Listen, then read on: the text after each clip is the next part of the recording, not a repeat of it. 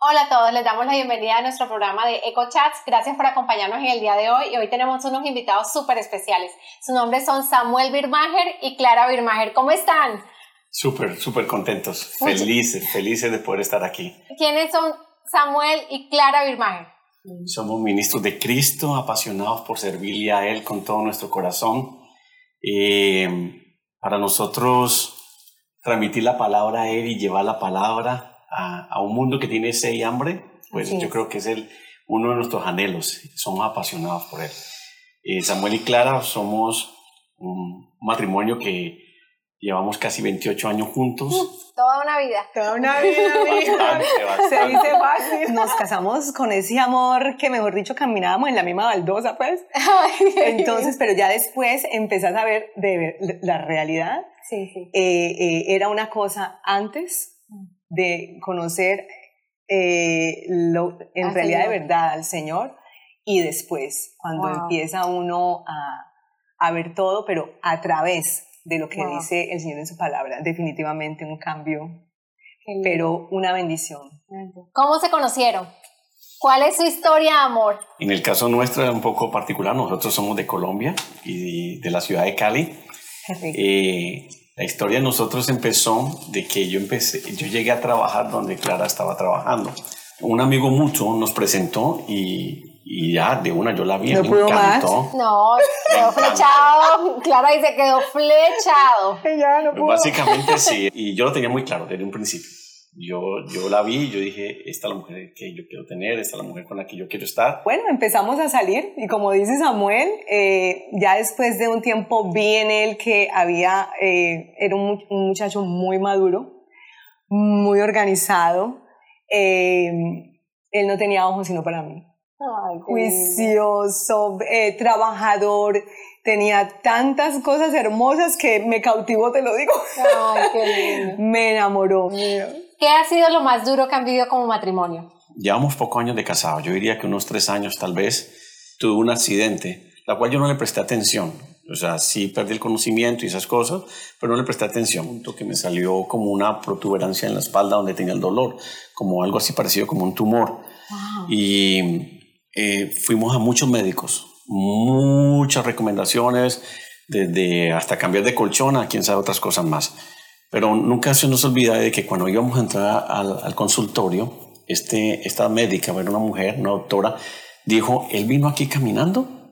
Es imposible que le haya llegado aquí caminando. O sea, utilizó palabras como que me dio a entender como que me desahució en vida. Como que estaba tan mal que yo no iba a poder llegar en condiciones normales. Fue muy, fue muy cruel cuando nos dijo eso, porque dijo, o usted tiene un tumor que le está abrazando la columna vertebral, o usted tiene SIDA, o usted, mejor dicho, lo dijo algo terminal. Y nosotros se nos abrió la tierra en dos y quedamos ahí flotando. Dijimos, lo que nos mostró era como si una bolsa hubiera abrazado toda mi columna y esta bolsa llena de materia se comió mis, mis, ah, la columna vertebral, los, huesos, y se comió parte de los discos también. ¿Qué? Entonces ella no podía entender cómo yo podía haber llegado caminando si yo había perdido parte de los huesos o la dimensión porque se los había comido y los discos ya no existían. Y empezó un proceso de, de, de un camino de más o menos unos tres meses donde no sabían nunca el diagnóstico ni nada. Entramos a cirugía de emergencia, estuvimos ocho horas en una cirugía. Obviamente cuando las cirugías son tan largas te hacen como un catéter uretral sacaron toda esa materia, rasparon todo lo que eran los huesos. Los huesos, eh, por esta infección, se los come y los deja como una piedra pómez, porosos y perdieron su dimensión. Cuando ya estaban terminando, eh, la sonda uretral es una bombita que entra a la vejiga, pero cuando la sacaron parece que no la desinflaron correctamente y me rasgó la uretra. Y a mí me han dicho que uno, después de una cirugía larga, uno hasta a veces como que perdía el control de esa parte. Entonces yo me paré un poco asustado porque pues ya adulto que me pasara eso y me fui para el baño y lo que estaba era sangrando. O sea, el daño que me habían hecho en la cirugía obviamente fue rasgarme y empecé a sangrar y a sangrar y a sangrar a un nivel que era incontrolable de ninguna forma. Entonces salimos de emergencia para cuidados intensivos porque cuando te digo que sangrar es sangrar demasiado a una velocidad impresionante. Llegamos a cuidados intensivos y ahí hubo una experiencia sobrenatural, porque obviamente yo perdí tanta sangre que aunque no perdí 100% el conocimiento, obviamente quedé muy débil. Nunca me olvido que era como una camilla, esa de guerra, ¿has visto en la guerra que los cargan? Yo sentía que era algo así, porque la camilla era como hundida y obviamente el sangrado era tanto que, que yo parecía una tina, algo así. Y, y, digo que es explícito porque era demasiado. Entonces ellos me colocaban sangre por todo lado, por todo lado me inyectaban sangre, suero y todo para mantener que las venas no se fueran a contraer. Y de pronto yo volteé a mirar al lado izquierdo una persona eh, muy bien presentada, alto, eh, de una barba muy protuberante. Eh, no, no, recuerdo si estaba vestido blanco o no, lo que sea. Y, y, yo, y él se acercó, como habían tantos médicos, enfermeros y de todo, y me dijo, no te preocupes, yo soy familiar tuyo. ya cuando me pude ver con mi esposa y mis padres, lo primero le pregunté, yo le dije, aquí hay un doctor que es familiar nuestro, que me conoce.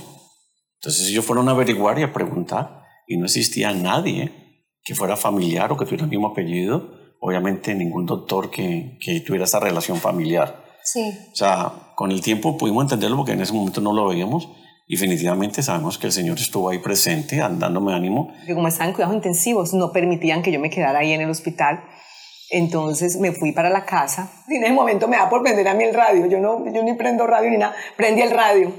Estamos hablando del 90 y qué, ¿qué fecha es eso? 96. Del 96. En esa época emisoras, emisora secular. emisoras cristianas no existen. Y prendo yo el radio y me sale una alabanza. Yo soy un soldado de... Bueno, ese, esa canción. Desde el principio. Pero así de nada, lo prendí y prendió esa canción se acabó esa canción, volvió otra vez a salsa, como si nada, como si nada hubiera pasado, pero uno no entiende. Uno está tan joven que uno no entiende la magnitud de las cosas. Nosotros no buscamos al Señor, sino que el Señor nos buscó a nosotros primero. Y el Señor nos estaba buscando constantemente, Vero y no nos damos cuenta. O sea, hoy los días lo contamos, ya han pasado muchos años, pero en la realidad el Señor se manifestaba. Es que en medio de eso, de que no decían, pasaba un, llevamos un mes, Samuel, dos meses en la clínica y no sabían qué era. Le daban medicina para una cosa, medicina para la otra. Entonces resulta que me llaman a mí del, del daycare de, de mi hijo y me dicen, venga y recoja al niño ya, porque el niño está vomitando sangre. Y yo, ¿qué? Ay, yo me arrodillé y le dije yo, no, señor, mi hijo no, por favor. Recogí a mi hijo y de una vez lo llevé donde su, donde su eh, pediatra. Y lo primero que me dice el doctor, me dice, ¿qué hubo de, qué hubo tu marido? ¿Cómo está? Le digo, yo no, doctor, sigue con eso allá en, en, en la clínica Colsanitar. Y dice, ¿cómo así? Y entonces le expliqué todo lo que pasa y me dijo, Clara, llámate ya mismo a este doctor. Me dio el nombre de Juan Diego, el infectólogo que me mandaba para la Fundación del Valle de Lili me dijo, ya mismo, hoy mismo, lo llamas para que vaya Samuel para allá. Entonces yo, pero ¿y Samuel? ¿Y pero mi hijo? Me dice, tu hijo, tu hijo está bien, tu hijo no tiene nada. Entonces, ¿quién me llevó allá? Es que eso fue algo, Samuel salió de allí, nunca más se presentó cuadro de fiebre. Es que son un cuadro locas. Y en una semana, Samuel ya salió, arreglado el problema, arreglado la situación y... y, y ¿Qué era entonces? Era la tuvo una osteomielitis vertebral, y estuvo con un, él era un Robocop, él tuvo un Bueno, se supone que lo que a mí me dio da en los países muy bajos. Como la tuberculosis. Como ósea, algo así parecido, da en Sudáfrica y cosas así. Una cosa loca. ¿Cómo, llegó a mi vida eso? Nadie no, nadie sabe. Uno entre un millón, tal vez. Wow. Pero médicamente nunca hubo una explicación. Yo te puedo decir que eso fue en el año 96, estamos en el año 2021 y esto nunca más volvió a mi vida. Qué tremendo. Así, tengo una cicatriz que me recuerda que eso existió alguna vez, pero nunca más. Qué historia tan espectacular. Palparon, o sea, sintieron el Señor ahí diciendo, yo estoy contigo. Nunca me olvido, llegamos los tres eh, con unas maletas, mi hijo con un Winnie the Pooh que era más grande que él cargándolo. Y la primera persona que yo conocí, mi primer amigo fue Carlos. Carlos, wow. Ese fue mi primer amigo en este país. Increíble, ¿no? Y Carlos para esa época tenía 21 años. Fue lindo porque él se portó muy bien con nosotros. Yo estaba muy, muy recién llegados y, y trabajamos desde las 4, creo que llegamos como a las 4 y 45 a trabajar y él me pasaba a recoger y, y no solamente me llevaba, sino que me traía. Y, y vos sabes que cuando uno llega a un país no conoce nada y ahí estuvo él apoyándome. Veníamos por la 441 y volteamos por Southern Boulevard y yo volteo hacia la izquierda y le dije yo, Samuel, ahí es, esa hecho, no tenía ni idea ni qué era. Si, si es que el building no tenía cara de iglesia, solamente había una crucecita ahí Era arriba. Christ Fellowship, ahí. Y le dije, que no sabíamos ir en español. Y yo, Samuel, Samuel, ahí es. ¿Es ahí? Algo me dijo a mí, ahí es. Entonces, averiguate a ver si hay ahí, ahí es servicio en español. ¿Y vos sabés quién le abrió ahí la puerta? Carlos. Carlos Uribe. Carlos Uribe. y me dice, Samuel, ¿sabes quién me abrió la puerta? Carlos. no. Pero mira lo interesante de esto. No puede ser. Ah, que lo interesante porque cuando yo llegué a este país yo tenía esas bases, esa semilla que había recibido el Señor. Y Carlos no. Carlos era muy joven. Entonces yo, yo era él el que le hablaba al Señor. Yo era el que, que le daba de alguna manera palabra. Yo, eran jovencitos, él y Hamid y otros amigos de él. Y, y pasan los años, nos dejamos de ver un lapso, nos encontramos aquí en Palm Beach y me lo encuentro en la iglesia. ¿Cómo fue el primer día en la iglesia? Cuénteme. Aquí en los Estados Unidos porque ya tenía la experiencia en Colombia. Bueno, no. Pues Nosotros volvimos a recibir al Señor. Nosotros sí. volvimos ya. Yo creo que Señor, esta vez sí en serio. Eh, dice, Dios de oídas te había oído, pero ahora, no, ahora te, veo. Ay, y, y, primero, pues, la iglesia, ahí sí sentimos como que oh, este era el sitio, lo, lo cual nunca vamos a poder encontrar sí, de que llegamos. conectados. Y ya, ya dimos el paso como debía ser. Es impresionante lo que es servir al Señor porque cuando nosotros definitivamente la importancia de conectarse, cuando la persona está nueva o algo, que haya una conexión con algún grupo, que es un grupo de vida, un grupo de enseñarse, porque es donde uno se conecta y llega a ser la iglesia lo que es, que es una familia. Es una familia. ¿Ustedes qué piensan? ¿Por qué las, las personas se, se van de las iglesias? Yo creo que es la expectativa que, que, que muchas personas tienen de la iglesia. Entonces, el pastor tiene que ser perfecto, la iglesia tiene que ser perfecta, toda la, toda la gente que se congrega ahí es perfecta y esa es la desilusión de muchas de las personas y muchos de nosotros en muchos tiempos. Escuché una vez una historia que me llamó la atención y es de este señor Gandhi. Y um, él hizo que, él sacó a los ingleses de, de la India sin ningún arma, sin ningún tiro, sin nada. Y se basó sobre el sermón del monte, Jesús. Entonces le preguntaron, bueno, ¿usted entonces cree en Jesús? Y dijo, sí, yo creo en Jesús. ¿Y por qué no lo sigue? Precisamente por sus seguidores, por su testimonio. Wow.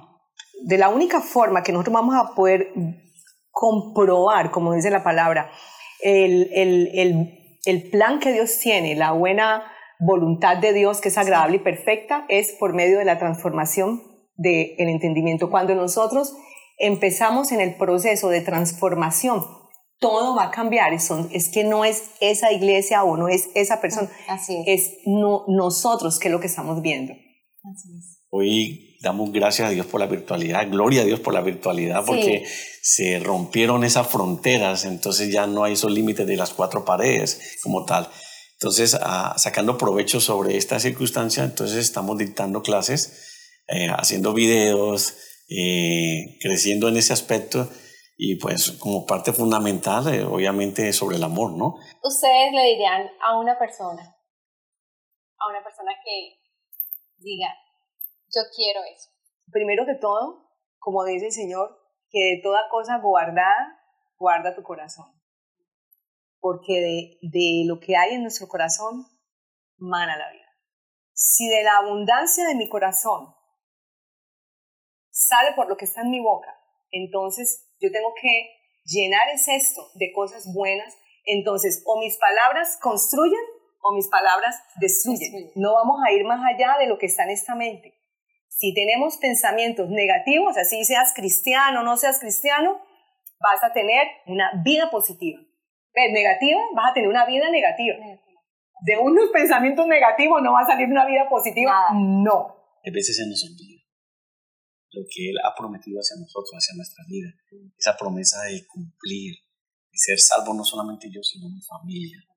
Que nosotros somos a lo mejor la única fuente, como tú preguntabas, cómo podemos impactar el mundo. Yo, yo me pregunto, yo, yo, ¿cómo puedo impactar a mi hijo? ¿Cómo puedo crear mi hijo sabiendo de que él va a recibir el mejor mensaje? Y no son por mis palabras, son por mi modelar. Porque si lo que yo no puedo impactar a mi hijo en el interior de mi casa, en mi hogar, en ese modelar, yo no lo voy a poder, poder hacer afuera. ¿Cómo quieres ser tú recordado? ahorita que estás hablando de eso, del modelo, y lo has dicho y lo has explicado súper espectacular, ¿cómo quisieras ser tú? Si hoy te dice el Señor, bueno, Samuel. Ay, ya llegó el día. hoy, sábado, 12 de la noche, te vas a presentar delante de mí. Bueno, yo empecé eh, cuando empezamos esta, esta reunión diciéndote que era un apasionado por Cristo. Yo quiero ser recordado como eso, como un siervo que fue apasionado por servirle a Cristo. Y cuando digo apasionado, apasionado por, por hacer lo mejor posible, buscándolo a Él como punto de referencia en todas las cosas. Definitivamente, eh, como una persona que representó a nuestro Señor Jesucristo, eh, eh, conocida, como Él dice, por ser amable, por su amabilidad, por, por su sonrisa. La sonrisa contagiosa Exacto. Nosotros nacimos una sola vez, pero morimos dos veces. Hoy hay una invitación para ustedes. Que nazcan dos veces. Nacimos de una forma física, pero hoy invitamos que nazcan de una forma espiritual, donde solamente le garantizamos que va a morir de una sola vez, porque espiritualmente nunca van a morir. Entonces reciba esta oración, reciban a Cristo en su corazón y, y así lo vamos a tener para toda la eternidad. te pido, Padre, en el nombre de Jesús, Señor, que tu Espíritu Santo, Señor, tome el gobierno, Señor, de cada una de las personas que nos está escuchando en este momento, Señor. Y te pido, Padre, como lo que a mí tú me enseñaste, porque yo me acuerdo, Espíritu Santo, cuando yo empecé a leer la Biblia, que yo me quedaba dormida, que no me quedaba grabada. Yo le decía, Espíritu Santo, si a mí tú no me ayudas, yo no lo puedo hacer. Y yo sentí en ese momento tu presencia y tu ayuda y siempre has estado conmigo, con mi familia.